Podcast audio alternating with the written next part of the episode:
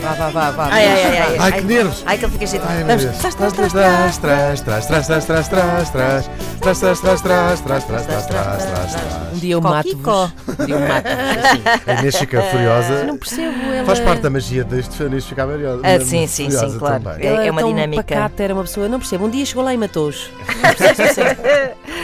Ora bem, ontem na nossa rubrica Euroversão da Canção, Uma Inês rubrica Lopes muito Gonçalves linda. Camargo, isto é uma uma rubrica muito bonita, trazida Uhum. eh, gentilmente pela magnífica Inês Lopes Gonçalves. E ela E patrocinada trouxe-nos. pela- eh, e patrocinada por ninguém. eh, e ela trouxe-nos uma versão de High and Dry dos Radiohead por Jorge. É Jorge? Jorge. É Podes Jorge dizer mesmo. Jorge Drexler. É o Jorge Dexler. Eh, a Inês apreciou, não é? Eh, mas a maioria aqui no estúdio deu, deu uma nota, vá, medianazinha.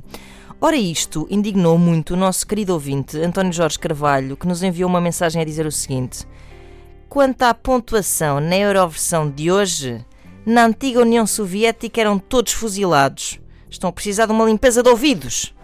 Beijos e abraços. Eu acho que